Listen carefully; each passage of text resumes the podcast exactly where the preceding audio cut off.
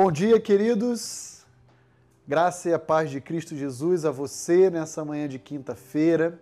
Já chegamos aí à metade da nossa semana, mas espero que tenha chegado a esse momento encorajado por boas notícias, que não são minhas, mas da palavra de Deus para mim, para você e para as nossas respectivas famílias. Nós temos ouvido tantas notícias ruins dos noticiários recentemente: terremoto no Haiti, a crise eh, no Afeganistão, mortes, talvez o reinício de uma nova onda nos Estados Unidos eh, da Covid-19 e como é bom e importante abrirmos a palavra de Deus já no início do nosso dia e obtermos dela notícias boas, encorajadoras, que alimentam a nossa alma. E eu tenho uma excelente notícia para compartilhar com você no dia de hoje, que não é minha, é do próprio Senhor Jesus aos seus discípulos. O Evangelho de Mateus, capítulo 4, versículo 23, diz assim: Percorria Jesus toda a Galiléia, ensinando nas sinagogas, pregando o evangelho do reino e curando toda sorte de doenças e enfermidades entre o povo. Há uma boa notícia na mensagem de Cristo à humanidade, e essa boa notícia diz respeito à vinda futura de um reino de um reino que será estabelecido aqui na face da terra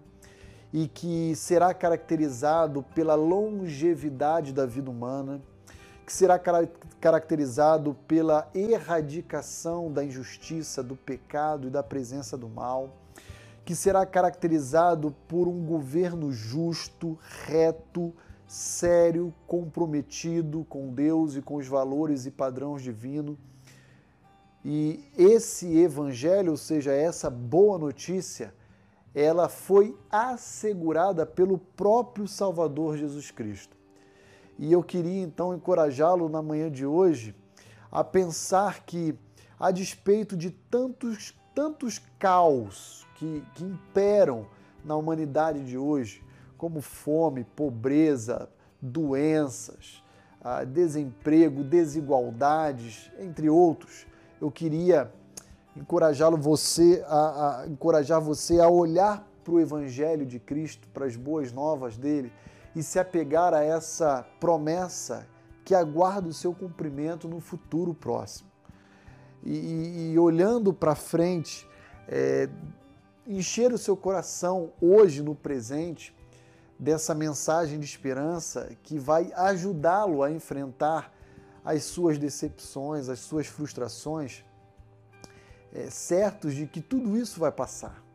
de que toda essa realidade um dia será colocada ao fim